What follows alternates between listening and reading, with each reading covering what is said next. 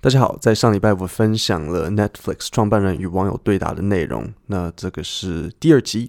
照惯例开始之前，我得先考考你们上礼拜的单字和句型，这几个都是我在讲义里面列为必备单字的。那你们也知道，只要是必备单字，就是我觉得最重要的，因为有些英文单字你们可能很难遇到，但是这几个是我认为很容易在新闻杂志看到，而且你们也很有机会拿来写 email 或是讲话时候用的。第一个，entrepreneur 什么意思？我念一次慢的给你，entrepreneur，你可以跟着我一起念，entrepreneur，什么意思呢？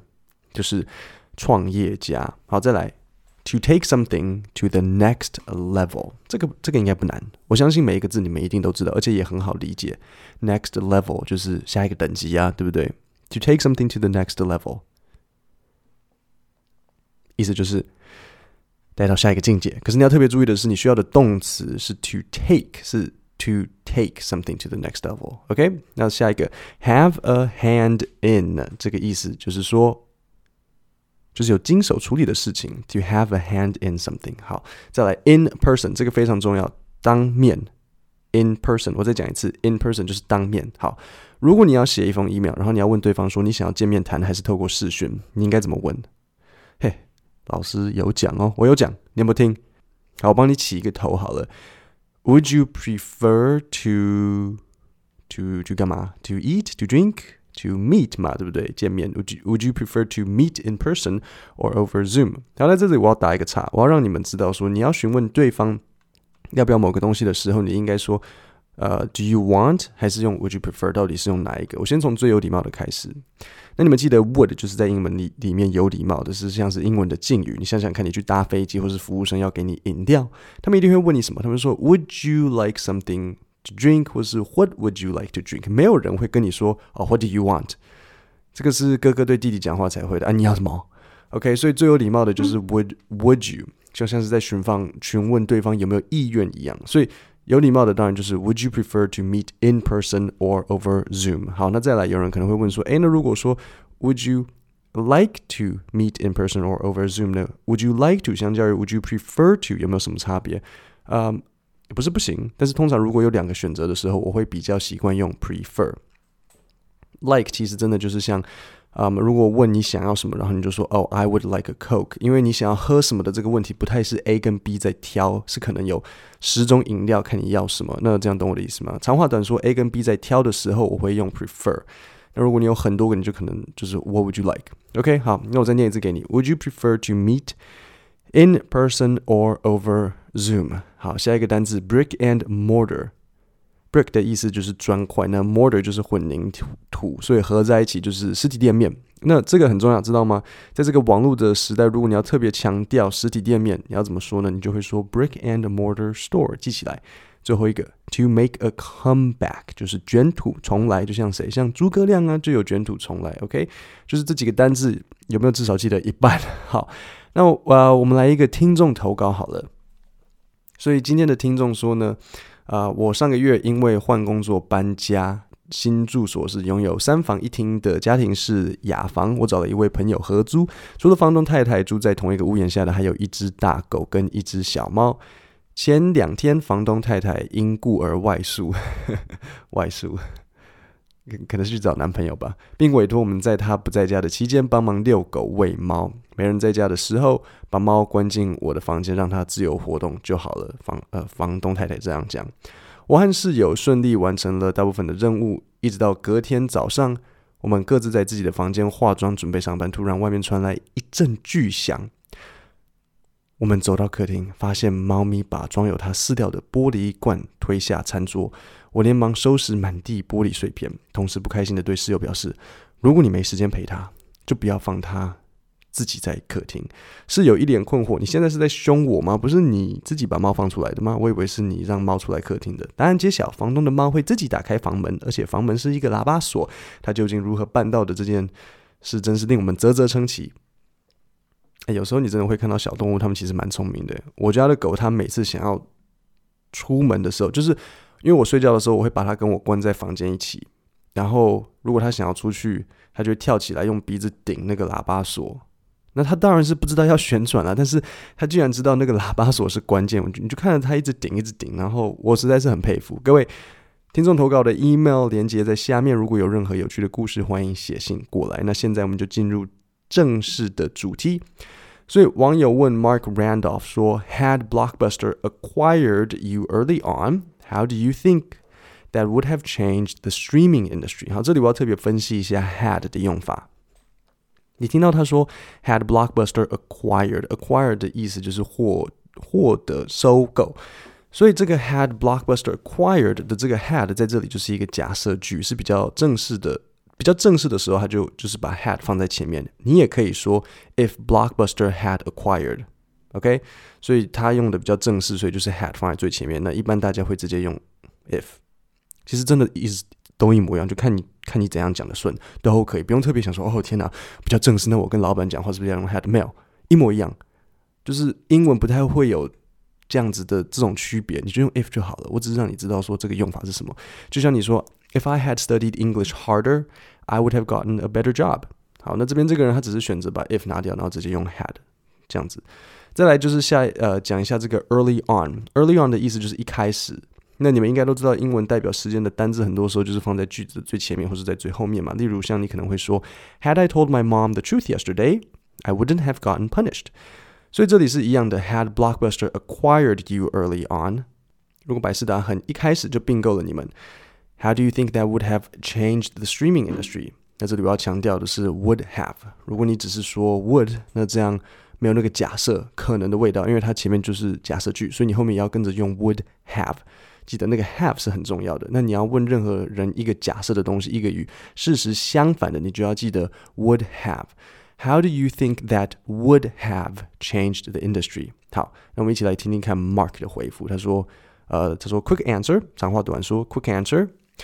You would probably be asking your partner if they wanted to Disney and chill。首先呢，你们有些人可能没有听过 Netflix and chill。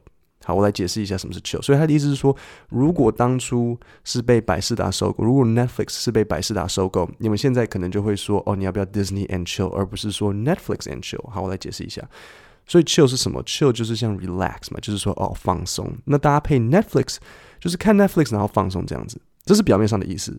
实际上 Netflix and chill 的衍生意义是男女朋友不不一定是男女朋友，就是两个人，也许两个男生两个女生，一个男生一个女生，嗯。不，也许可以很多个人啊，反正就是就是两个人，一个人去其中另外一个人的家，然后练习做小孩。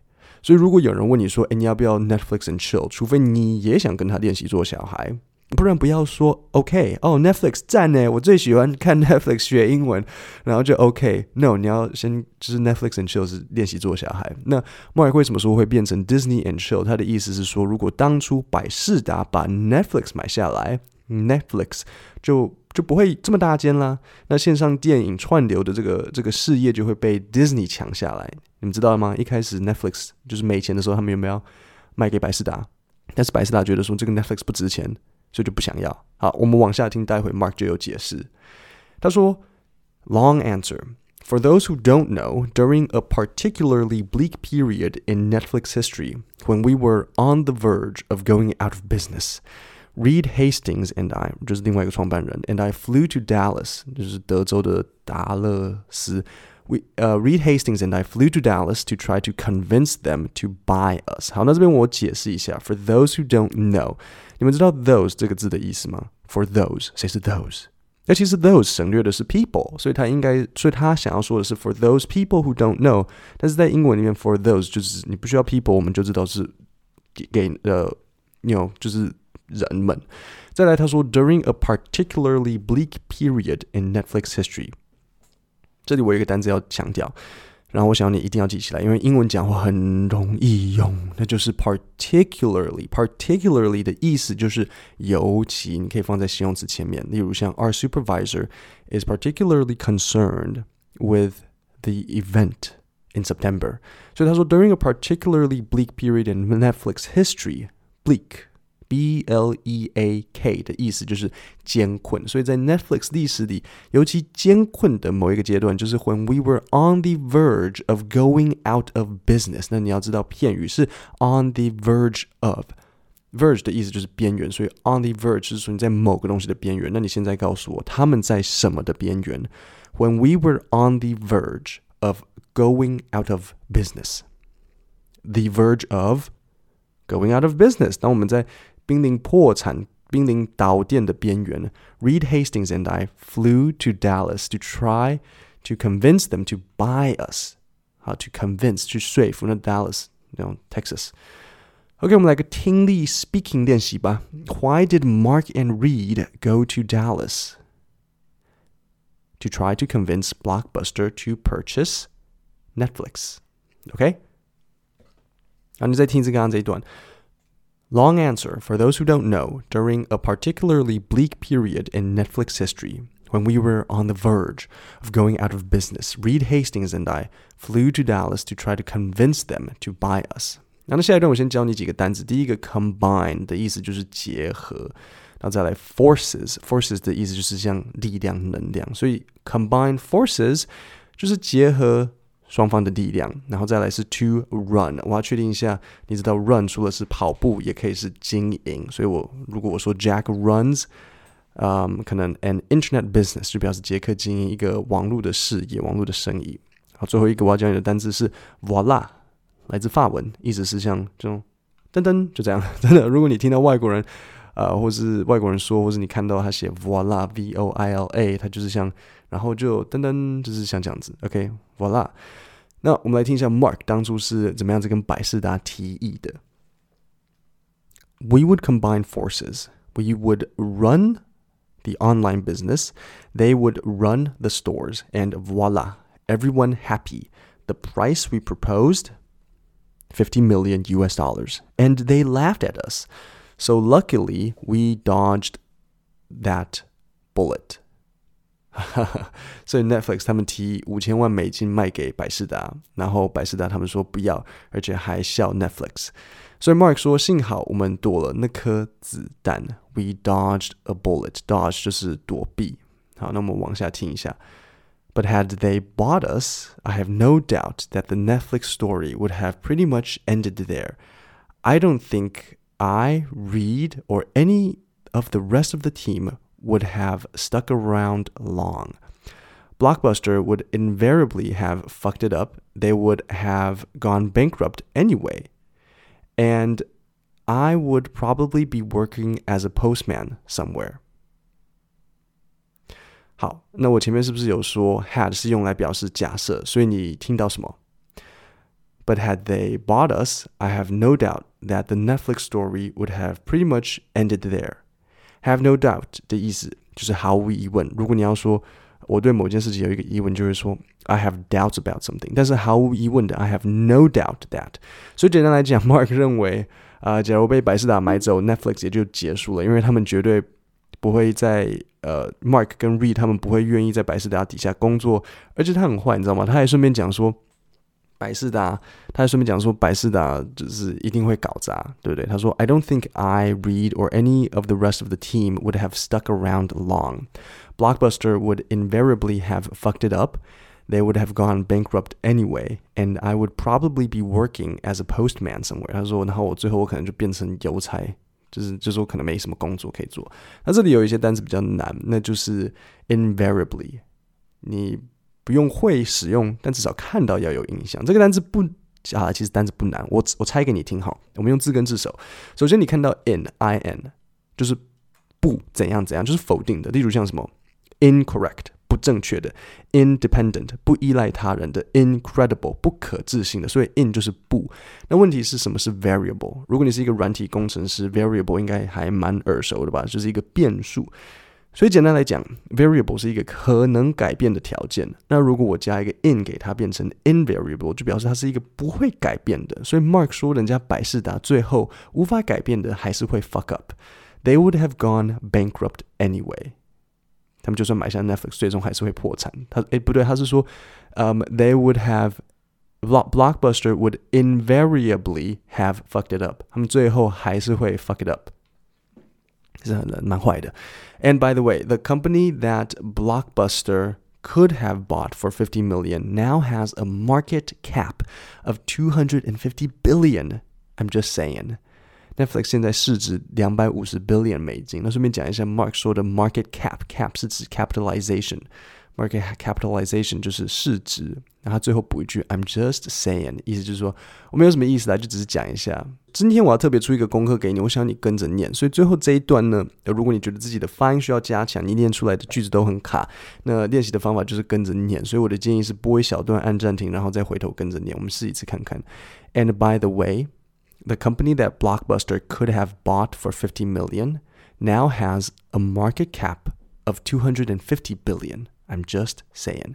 那我特别讲一下，那很多人，如果你是把它拆开来念，你把它念成 could have bought，那这样子比较不，你要试着把它粘在一起，你知道吗？你要变 could have，会变像 of，you you know o f 的那个 of。The company that Blockbuster could have bought for fifty million。所以其实很多外很多。